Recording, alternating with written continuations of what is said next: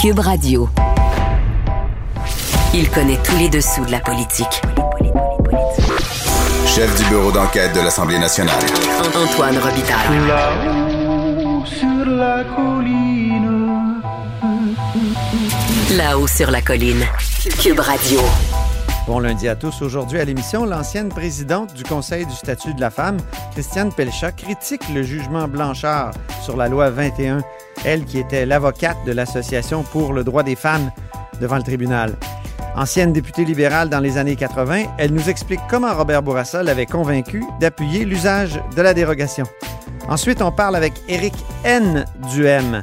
J'ai bien dit N, un chercheur qui s'est penché sur la dérive du recrutement d'étudiants étrangers au collégial pour l'Institut de recherche en économie contemporaine. Mais d'abord, mais d'abord, c'est lundi, jour de chronique consti. On s'érotise une question constitutionnelle à la fois. La traduction constitutionnelle.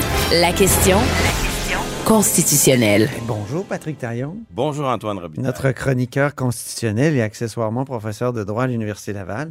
Le jugement Blanchard sur la loi sur la laïcité, la loi 21, est tombé mardi dernier. Et là, les auditeurs de là-haut sur la colline ont tellement hâte de prendre connaissance de ton analyse, Patrick.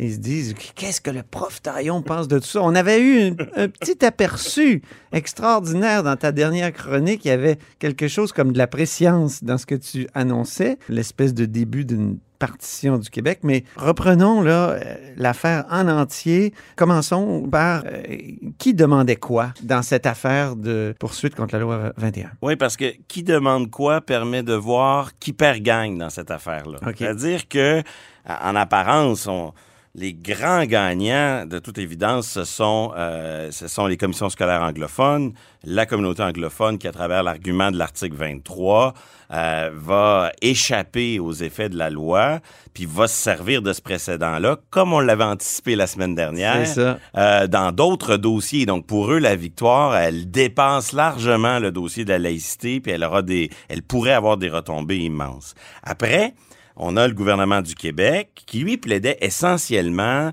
euh, l'article 33, donc le droit du Québec de déroger, donc une stratégie Ce qu'on appelle aussi parfois erronément la clause euh, non-obstant, la clause dérogatoire. Ouais. Donc, la capacité pour les législatures, pour les parlements des provinces et du fédéral de venir répondre ou suspendre la, le- la jurisprudence des tribunaux pour dire, ben, j'impose ma solution, j'impose mon équilibre des droits. Et donc, le gouvernement du Québec était dans une posture où il défendait pas le contenu de sa loi, mais le droit de l'adopter de la manière dont il l'a fait. Et là-dessus, il remporte quand même une victoire très grande, à l'exception de l'argument sur la communauté anglophone. Euh, après, on a les autres opposants qui, eux, avaient deux types d'arguments, soit attaquer frontalement l'article 33 ou soit le contourner avec d'autres arguments qui sont en dehors du périmètre Ouais, ouais. 33. Pour eux, c'est une défaite, mais on va le voir, il y a beaucoup de victoires morales. Les victoires morales sont nombreuses et elles pourraient avoir des conséquences sur la suite. Et c'est là qu'on voit tout le contraste, euh, tous les contrastes qu'il y a à dégager dans cette décision. Les grands perdants, selon moi, dans cette, euh, dans cette affaire. Ouais, c'est qui? Ce sont des gens qui appuyaient le gouvernement du Québec, donc euh, Mouvement laïque des Québécois pour le droit des femmes, qui était représenté par plusieurs avocats, mais notamment par mon collègue Guillaume Rousseau, que- qui a déjà chroniqué à, à ce micro. Mhm. Et Christiane par Pelchat. Christiane Pelchat, qui... euh, est à l'émission aujourd'hui dans la deuxième partie de l'émission. Bon, ben, exactement. Christiane Pelchat représentait ce groupe féministe pour le droit des femmes et, leur position était, comme le gouvernement du Québec, de défendre la loi, mais en essayant d'expliquer, de, de- de promouvoir les droits des tiers. Donc, autrement dit, les interdictions de la loi 21 comme les conséquences d'un espèce d'équilibre des droits où il faut aussi tenir compte euh, de, de ceux qui reçoivent les services publics. Et pour eux, là, la défaite est cuisante. Le juge montre même pas le début d'un embryon de sympathie pour leur argumentaire. Et, et je Il est pense même que- méprisant à leur égard. tout à fait. Ouais. Et, et à la base, et c'est là que je suis le plus critique de la décision, il y a une lecture déformante, un peu malicieuse euh, de l'objet de la loi. Le, le juge est incapable de reconnaître à cette loi une toute petite part de noblesse. Mhm. Non, on peut l'aimer, ne pas l'aimer, la loi. On pourrait l'avoir euh, voulu avec plus d'interdictions, moins d'interdictions. Mais cette loi n'est pas que des interdictions. Il y, a, il y a un volet où on bonifie la Charte québécoise. Il y a un volet où on affirme les droits qui composent la laïcité. Tout ça, pour le juge, ça n'existe pas. Et au fond, il- il le fait à plusieurs paragraphes. Hein. Pour lui, sa définition de la laïcité est très, très, très, très minimaliste. La laïcité, c'est, euh, comme l'auraient dit mes parents là, dans les années euh, qui suivaient la Révolution tranquille, est laïque ce qui n'est pas religieux. Donc, euh, euh, pour lui, la laïcité, je cite entre guillemets, là, c'est euh, vouloir, euh, euh, c'est vouloir ré- euh, pardon, excusez-moi, bannir un du religieux d'un certain espace, c'est l'effacement du religieux d'un certain, de certaines circonstances. Donc, effacement, bannir, exclure. Le, la laïcité, c'est tout simplement euh, retirer le religieux de certains endroits. C'est pas un équilibre, un modèle concurrent euh, de relation entre religion et l'État. Non, non, c'est vraiment euh, juste une dynamique où on C'est une à- sorte d'exclusion. Exactement. Mm. C'est très assumé, cette vision, à mon avis, extrêmement réductrice de la laïcité, puis ça a des conséquences sur tout le raisonnement du juge. Bon, après, euh, le, le- juge est évidemment, puis c'est normal, surtout quand on s'apprête à leur donner tort sur plusieurs arguments, fait preuve de beaucoup d'empathie à l'endroit des demanderesses. Mhm. Euh, même leur ressenti devient parfois la, la réalité. Jusqu'à un certain point, c'est très bien de tenir compte de la manière dont, dont les gens perçoivent les règles de droit, mais à, à un moment donné, ça pose problème parce que le juge, comme il refuse la part de noblesse qu'il y a dans la loi, mais lui, ce qu'il voit, c'est les effets indirects de la loi qui probablement existent. Euh, moi, je, je doute pas que euh, il y, a, y, a, y a des discriminations directes, il y a des discriminations indirectes. La loi 21, c'est sûr qu'elle ne veut pas faire de discrimination indirecte, mais la question de savoir si elle en fait indirectement est une question très sérieuse. Mais lui, il prend ces effets involontaires, indirects de la loi, puis il incorpore ça dans l'intention du législateur. Et donc, Ah on oui. est constamment dans un amalgame entre les effets indirects de la loi, hypertrophiés par les perceptions puis le ressenti qui est tout à fait important, mais des personnes qui vivent les conséquences les plus négatives. Puis là, il prend ce gros bouquet-là, puis il dit ça, c'est ce que le législateur voulait faire. Là, on mélange vraiment là, euh, euh, les effets directs et indirects de la loi et ça finit par avoir des effets pervers. Ensuite, ben, son refus de concéder le moindre point à Mouvement laïque des Québécois et pour le droit des femmes, c'est vraiment son refus de, de, de considérer que les autres, d'autres personnes dans d'autres situations pourraient ici avoir des préoccupations légitimes. Donc, à juste titre, le juge se préoccupe du sort, par exemple, d'une femme qui choisit librement de porter un signe religieux et qui le fait pour s'épanouir. C'est une situation qui existe, il faut la reconnaître, il faut pas la minimiser. Mais pour le juge, on dirait que c'est la seule situation qui est devant lui. Il tombe dans le piège qui, qui arrive parfois dans les dossiers de droits et libertés. J'ai un cas et j'analyse les droits en silo. Puis ça, c'est le cas qui est devant lui. Le cas de ceux qui, je sais pas moi, comme M. Simoneau à Ville-Saguenay, ou comme d'autres personnes. Imaginez, par exemple, une, une réfugiée politique qui a quitté un pays où il y avait, par exemple, un manque de séparation entre l'Église et l'État, qui a vécu des pressions puis des conséquences de, de, cette absence de séparation de l'Église et de l'État, et qui, euh, face à des agents de l'État en situation d'autorité, euh, perçoivent évidemment une forme d'atteinte à leur liberté de conscience. Et les gens, on peut pas tous les mettre en bloc. Euh, on peut pas essentialiser les minorités. À l'intérieur des minorités, il y a des gens qui veulent porter des signes religieux. Il y a des gens qui, au contraire, veulent pas être exposés à la pression de le Absolument, porter. ben oui. Pour le juge, cette réalité-là, cette, cette variété de situations-là n'existe pas. Il se réfugie derrière une distinction très commode qui a du sens, mais c'est pas la seule pour résoudre des problèmes aussi complexes entre exprimer un message religieux activement Ouais. en prenant la parole, puis exprimer une conviction religieuse de manière passive. Et là, il, souvent, il parle des deux côtés de la bouche parce que lui, il dit, ben, porter un signe religieux, de, mettons, pour une enseignante, c'est passif, donc c'est pas du prosélytisme, et donc il n'y a aucun message. Mais plus tard, dans, plus tôt et plus tard dans la décision, il y a mille et une citations il nous dit il s'agit bel et bien d'exprimer un message religieux, d'exprimer une conviction. Alors là, il, il- il prend la distinction quand ça fait son affaire. Et plus globalement, il refuse une certaine complexité. Euh, peu importe l'intensité du signe, ça compte pas. Euh, peu importe la fréquence des contacts avec un, officier de l'État, ça compte pas. Euh, par exemple, il ne fait jamais de distinction entre l'interdiction pour euh, enseignants, gardiens de prison, etc., et l'interdiction numéro 2 de la loi, celle du visage découvert, pour, Ouais. un- pour vraiment un nombre de personnes beaucoup plus largement visées. Pour lui, tout ça, c'est dans le même panneau. Et ça, ça me fait dire qu'on a vraiment affaire à une décision, c'est pas une décision apaisante. C'est une décision Ah oui, de dit.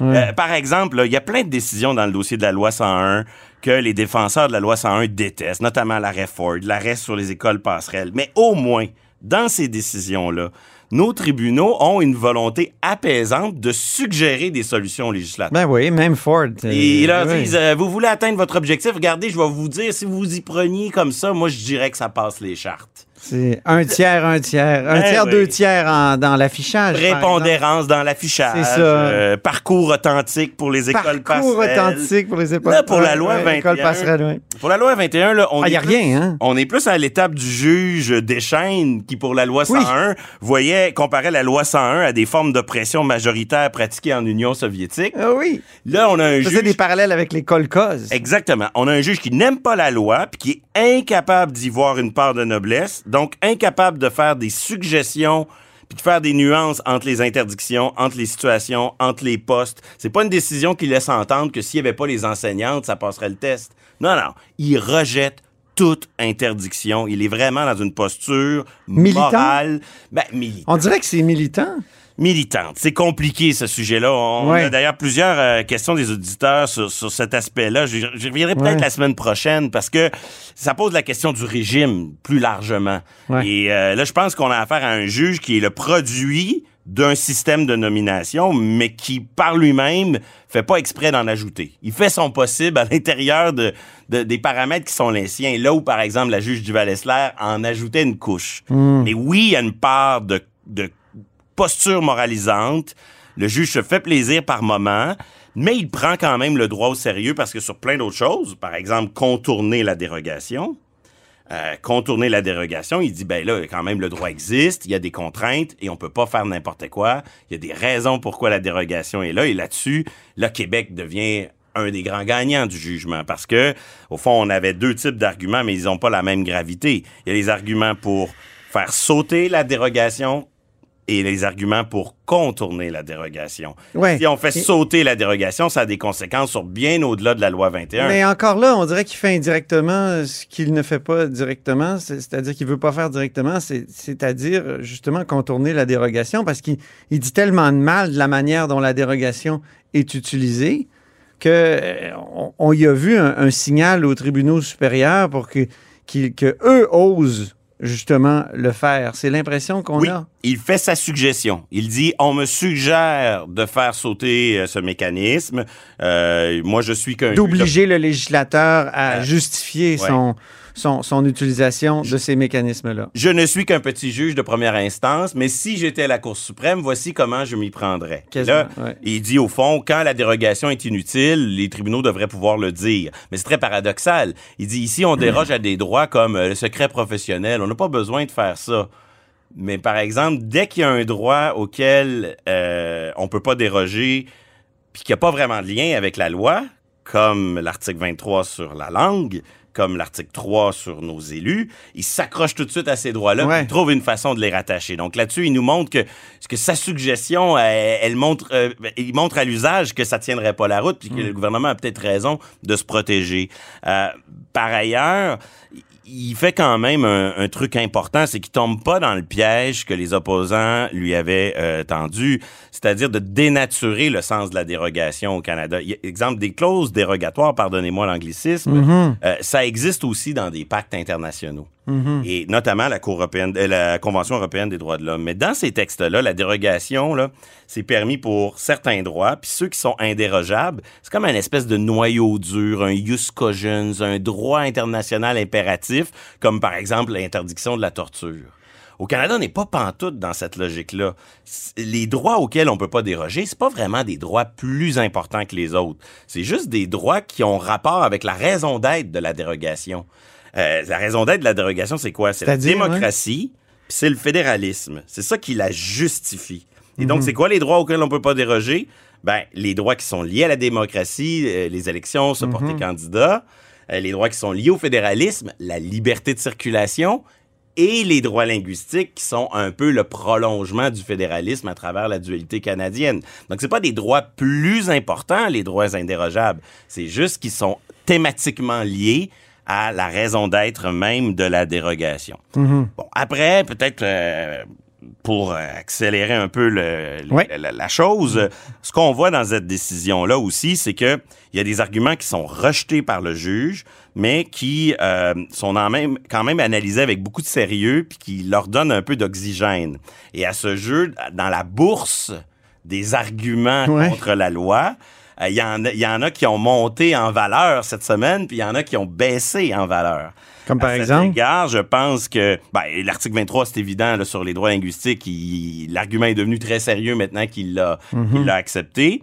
Mais à l'inverse, euh, les affaires sur euh, l'acte de Québec qui reconnaîtrait une forme de liberté religieuse, ça, je pense que c'est un argument en déclin. Euh, L'argument sur l'article 28, pour que tout le monde nous suive, c'est un article qui dit la charte doit être interprétée, interprétée dans le respect du droit à l'égalité homme-femme. Le juge Duval-Essler, la juge Duval-Essler à la Cour d'appel avait donné beaucoup d'importance à, cette- à cette, euh, cet argument-là. Lui, il dégonfle un peu euh, la balloune, si je peux dire. L'argument sur le partage, est-ce du droit criminel déguisé?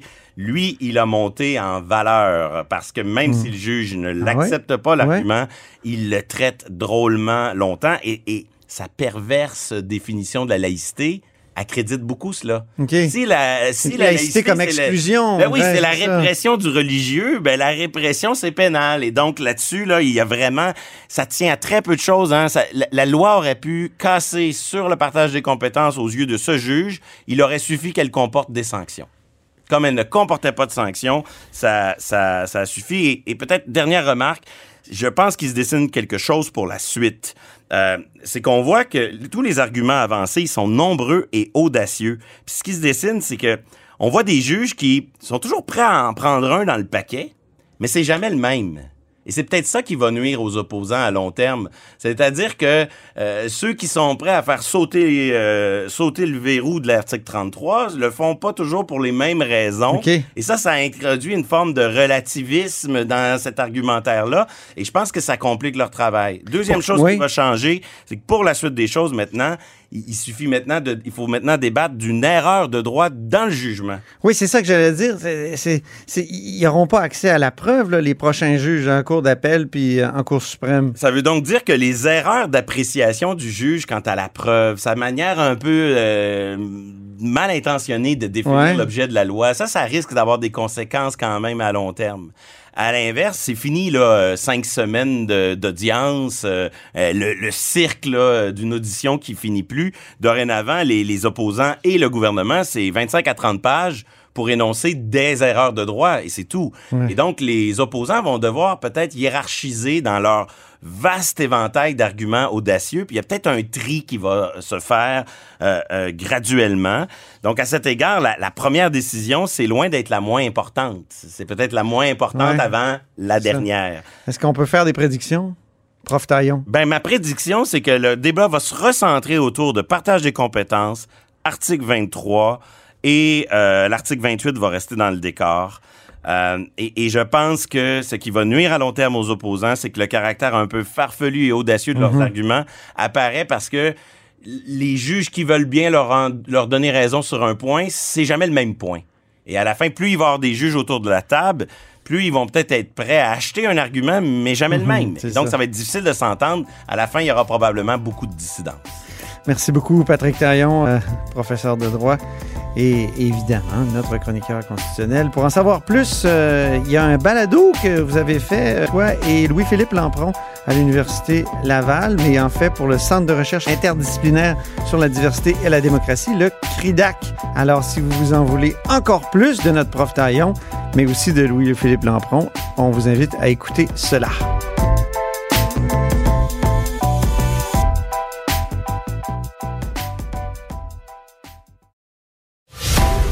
Antoine Robitaille.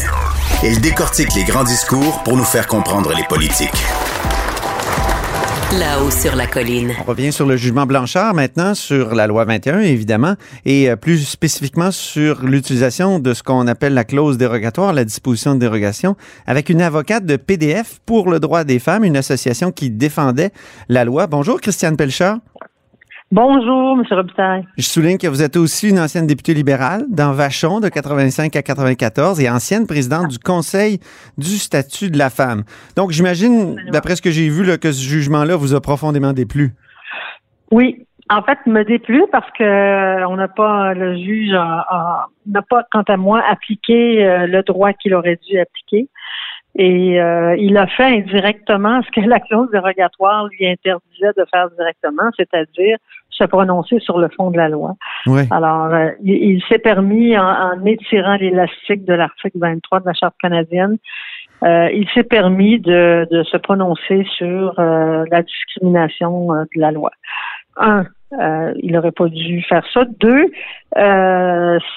ce il n'a pas appliqué le droit, en tout cas, à notre avis, chez PDF Québec, il n'a pas appliqué le droit, il a appliqué ses opinions personnelles. Mhm. Alors, euh, et nous, on a plaidé là euh, que, que le, droit à l'égalité des femmes et des hommes pouvait être une, une limite raisonnable au droit à la liberté de religion. Alors, il a fait fi de ça de manière, euh, je vous dirais, très presque cavalière. Euh, donc, c'est comme si il a vraiment hiérarchisé les droits. hein. Il a, il a dit Mm. que le droit à la liberté de religion, c'est ce qui est le plus important. Et même, il a qualifié euh, l'atteinte au droit à la liberté de religion pour, pour en tout cas les femmes notamment parce qu'il était très euh, il est très axé sur les femmes musulmanes. Il a dit que ça, ça, ça portait atteinte à leur âme. Oui. Ah, loin. Oui, Jean-François Lisée a souligné ça dans Le Devoir en fin de semaine. hein, Oui. que- oui, que, que ça. C'était leur rang. Mais c'est vrai quand même que la, religion, euh, c'est toute l'explication du monde pour une personne. Ça peut être. euh, euh, c'est assez intime comme, comme conviction, non?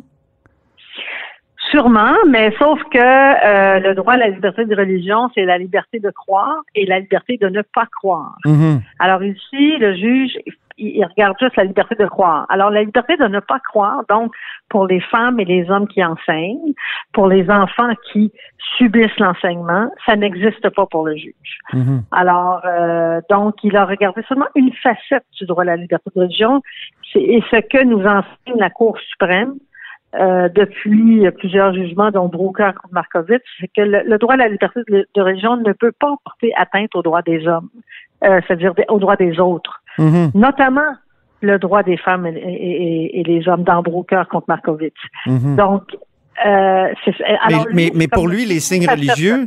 Pour Blanchard, les signes Ouais. religieux, c'est euh, c'est du c'est pas du prosélytisme, c'est c'est ou c'est du prosélytisme passif comme il le dit, c'est pas actif comme réciter une prière comme euh, euh, ça cette distinction là, elle vous elle Alors, vous déplaît ça, aussi? c'est- C'est un. En fait, c'est pas exact. hein. La Cour suprême a dit euh, dans le jugement de Saguenay que qu'il soit passif ou actif venant d'un représentant ou d'une représentante de l'État, euh, le prosélytisme est inacceptable. Mhm. Alors, un signe religieux, c'est c'est avant tout un signe. Deuxièmement, qui est un signe religieux. Alors, ça dit quelque chose. Ouais. Et euh, y a- on a eu des femmes musulmanes, des Québécoises, attendons-nous, là, c'est pas des femmes qui sont venues, euh, qui ont atterri là, la veille du jugement, là, des Québécoises qui sont pas pure laine, là, parce qu'ils sont nés en Tunisie ou en Algérie, qui sont venus témoigner. Mais ça, il a rejeté le, le- le jugement de ces, le, le témoignage de ces femmes-là euh, du revers de la main, euh, comme si ça valait rien. Ces femmes-là sont venues témoigner pour dire que le voile, si on prend cet exemple-là qui lui tient le plus à cœur, c'est un signe sexiste et qu'elles ne voulaient pas que leur enfant euh, subisse cette Oui. promotion sexiste-là.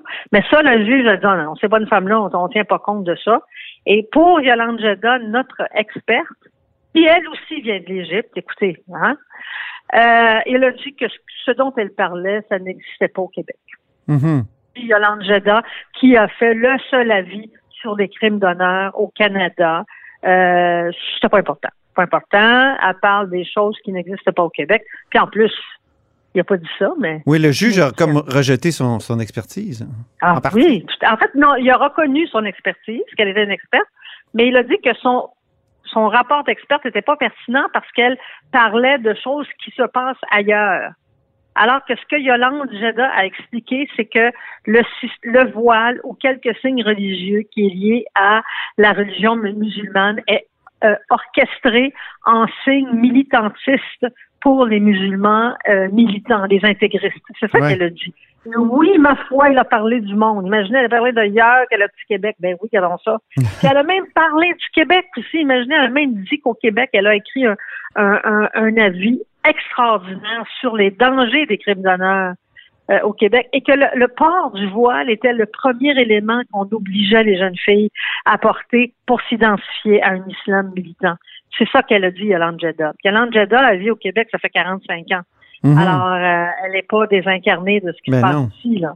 Ce qui est confondant, ce qui est confondant pour l'observateur, c'est qu'il y a des féministes euh, qui sont d'un côté qui disent euh, il faut laisser les femmes s'habiller comme elles le souhaitent, puis il y a des féministes comme vous euh, qui disent non, non, non, euh, c'est un signe dégradant pour la femme. Alors, euh, expliquez à, l'observateur comment le féminisme s'est comme fracturé sur cette question-là de la laïcité et pourquoi vous qui avez été présidente du Conseil du statut de la femme.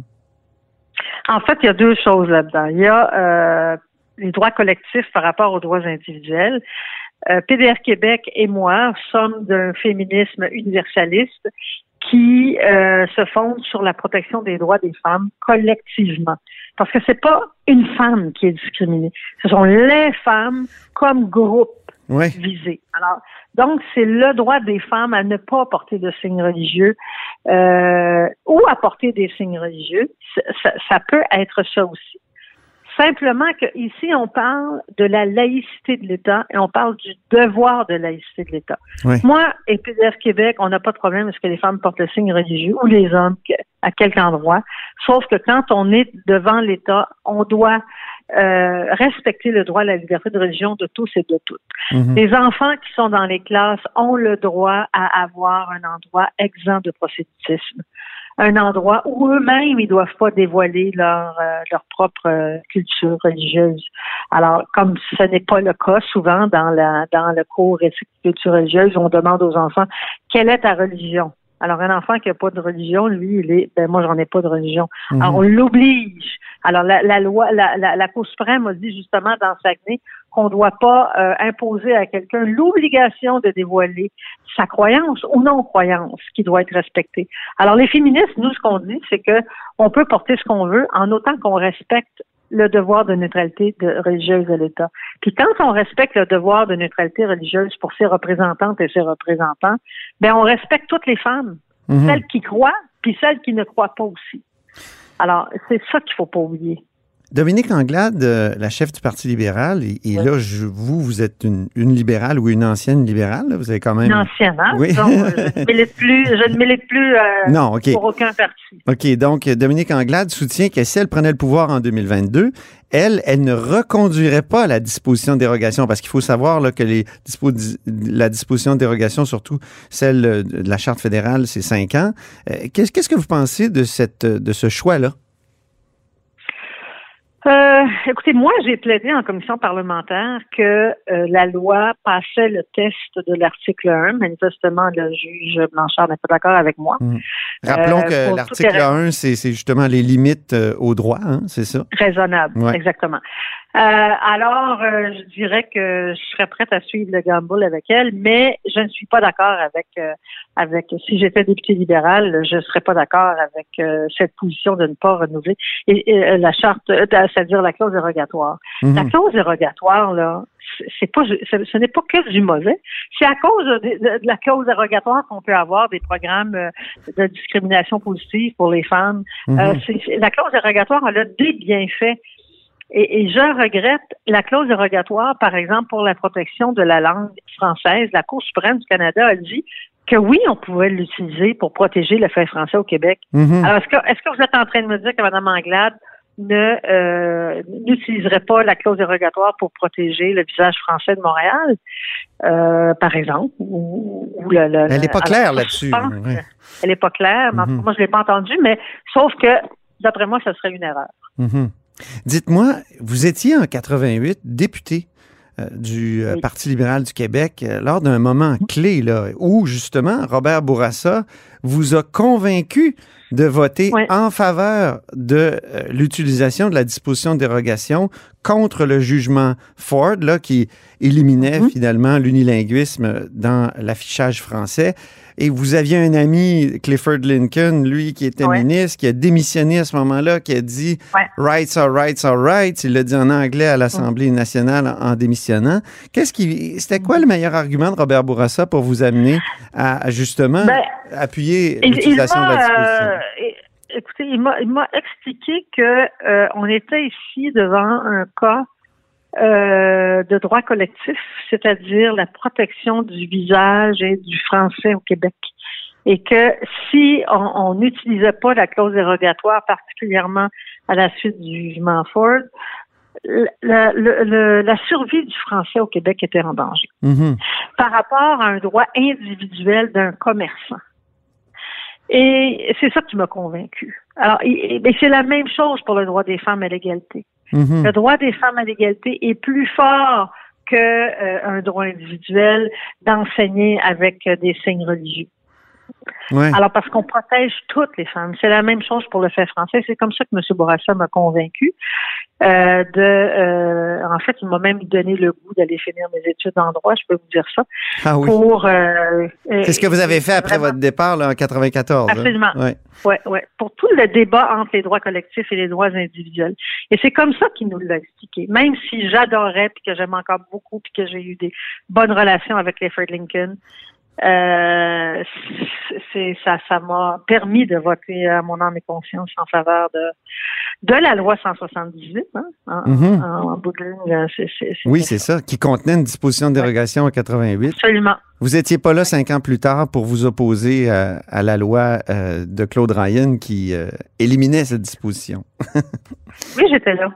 Ah oui? J'étais là. OK, ah oui, c'est Oui, vrai, ça- 93. Ben oui, c'est vrai. Oui, oui, oui, j'étais là. Oui, oui, non, non, non, mais euh, j'étais tout à fait d'accord avec euh, le fait que, euh, selon euh, M. Ryan, on n'avait plus besoin de la clause dérogatoire parce que ça passait le test. J'étais très à l'aise avec ça. Ah oui, c'est vrai. Bon, Je n'avais pas. Oui, non, non, j'étais là. oui. Non, c'est, écoutez, c'est le débat qui m'a, comme je vous dis, qui m'a le plus marqué pour m'en aller, pour pas me représenter et aller faire des études en droit. Et quand j'étais au Conseil du statut de la femme, lorsqu'il a été le temps d'écrire le premier avis, souvenez-vous, vous étiez là comme journaliste, Ben oui. c'est le premier avis d'un, d'un organisme du gouvernement qui demandait l'interdiction des signes religieux pour les fonctionnaires, celui de 2007 que j'avais écrit avec Caroline Beauchamp et le professeur Henri Brun. Mhm. Oui, Et c'est la première fois on a on a jeté le pavé dans la mort, si je peux m'exprimer ainsi. Mais alors, on avait fait la même réflexion. Le droit des femmes à l'égalité, c'est un droit collectif qui peut limiter l'exercice d'un droit individuel qui est le droit à la liberté de religion. Mhm. Pour les fonctionnaires de l'État, toujours. Ben, merci beaucoup, Christiane Pelchat, pour cette conversation et ces rappels. Euh, très intéressant. Ça me fait plaisir. Bonne journée. Je rappelle que Christiane Pelchat était avocate de PDF pour le droit des femmes devant le tribunal pour euh, défendre la loi 21. Elle est aussi ancienne députée libérale dans Vachon de 85 à 94 et ancienne présidente du Conseil du statut de la femme.